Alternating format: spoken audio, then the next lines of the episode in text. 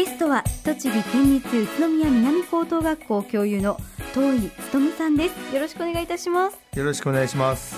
先月開催されたロンドンオリンピックのバドミントン競技では念願の主審を務められましたね、はい。日本人唯一そしてご自身も初の出身ということで気合も相当入ってたんじゃないですか？そうですね、まあ、夢に見たオリンピックですので、まあ、選手として参加するというのはもう到底難しい、まあ、その中で自分もその中に立場は違いますが参加できたってことはもうとても光栄ですね。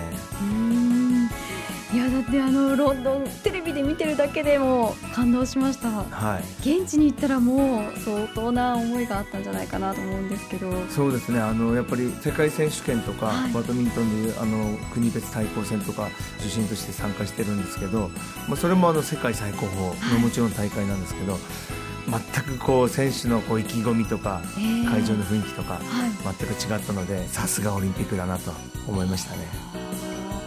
特に印象に残っているシーンとかありますか？そうですね。本当に選手がその判定一つ一つにものすごくこう、まあ、いつもだったらまあ仕方ないなっていう諦めちゃうようなところでもいや違うだろうと。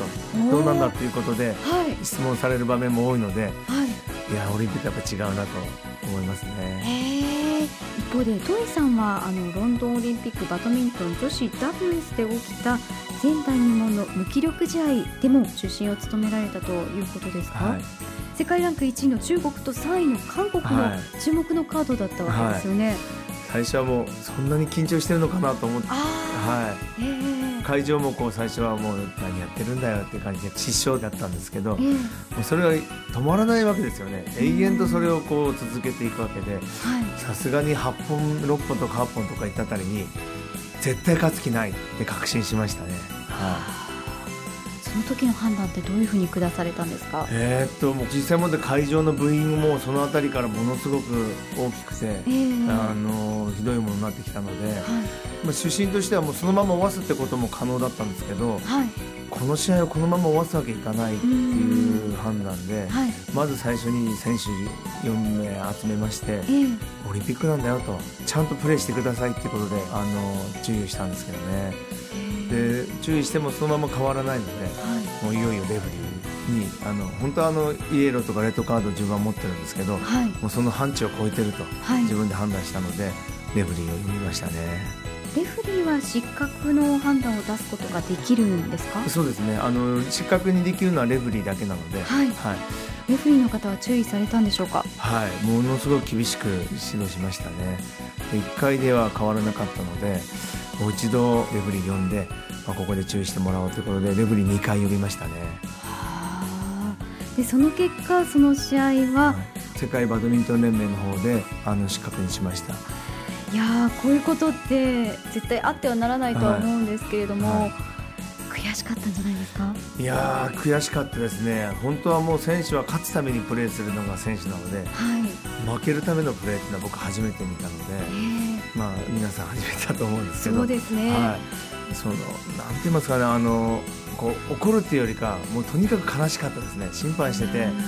もう悲しかったですね、選手は何をやってるんだろうっていうことで。はい、逆にこう感動したり嬉しかった試合っていうのはありますか？えっと、もちろんあの他に今回16試合あの出身とサービスジャッジ務めましたが、まあ、その中でもう選手がもう納得して勝ってくれたり負けたりしたっていうのはあのとても一つ一つどの試合もあの感動しましたね。一番がつけられないぐらい。そうですね。はいそんな遠井さんなんですが現在宇都宮南高校の保健体育の先生でもあり、はい、もちろんバドミントン部の先生でもいらっしゃるんですよね。はい。ロンドンオリンピックに行くよって言った時学生の皆さんどうでしたか？びっくりしてましたねきっと、はい、先生オリンピック行くの？みたいな感じで、はい、嘘でしょ？って感じでした、はい、そうですね。えー、もちろん試合もご覧になってたかと思うんですけど反応とかはいかがでしたか、はい、えー、っとやっぱり選手もやっぱその無気力試合のがすごいあの印象に強くて、えー、はい、日本のテレビでも結構あの放送して自分も場面に登場したようで、えー、はい、あそうだったんですね、はい。生徒もびっくりしましたね。はあ、や